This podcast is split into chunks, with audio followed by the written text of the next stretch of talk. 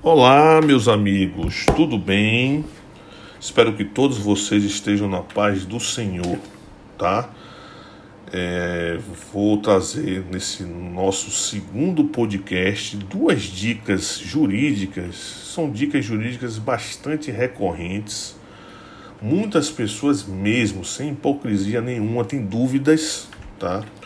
E inclusive uma dica dessa aí foi de um cliente meu que foi no meu escritório, é, estava com dúvida e estamos aqui para ajudar a tentar elucidar essas dúvidas. A, a primeira, a primeira dica é, é sobre animais domésticos, tá?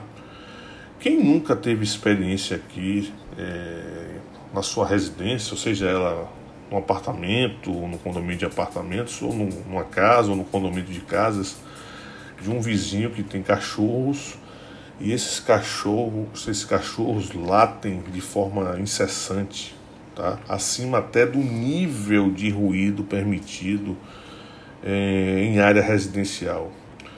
Nesse caso, configura uma violação ao direito de vizinhança, tá? Então, o dono do animal, que é o responsável por ele, ele pode é, ser condenado a indenizar os vizinhos em dano moral.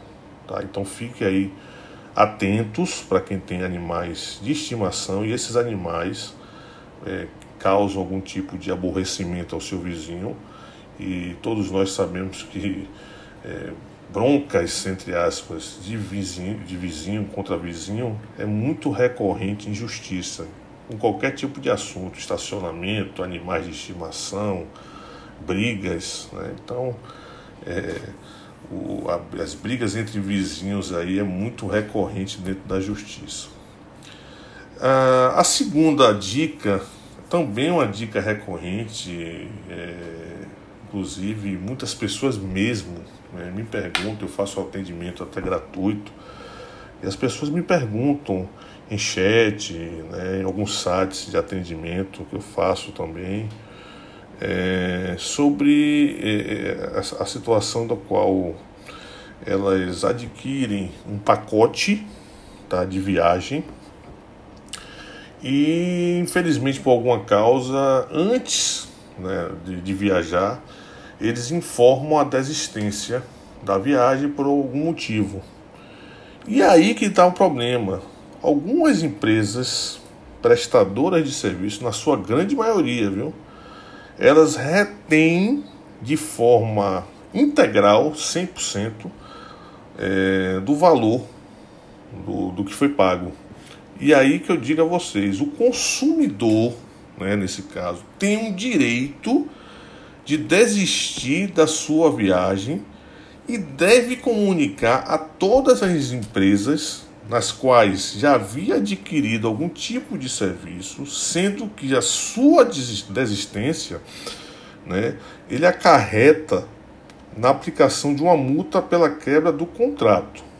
Todavia, todavia, a retenção integral do valor pago é abusiva quando o consumidor informa a sua desistência antes de ser iniciada a viagem. Então fiquem ligados. Se você é, desistiu da viagem, informou de forma antecipada antes de ser iniciada essa viagem, e mesmo assim a empresa prestadora do serviço reteve o dinheiro de forma integral, procure imediatamente um advogado ou uma advogada da sua confiança. Ok, meus amigos? Então, até uma próxima vez e fiquem com Deus. Grande abraço a todos.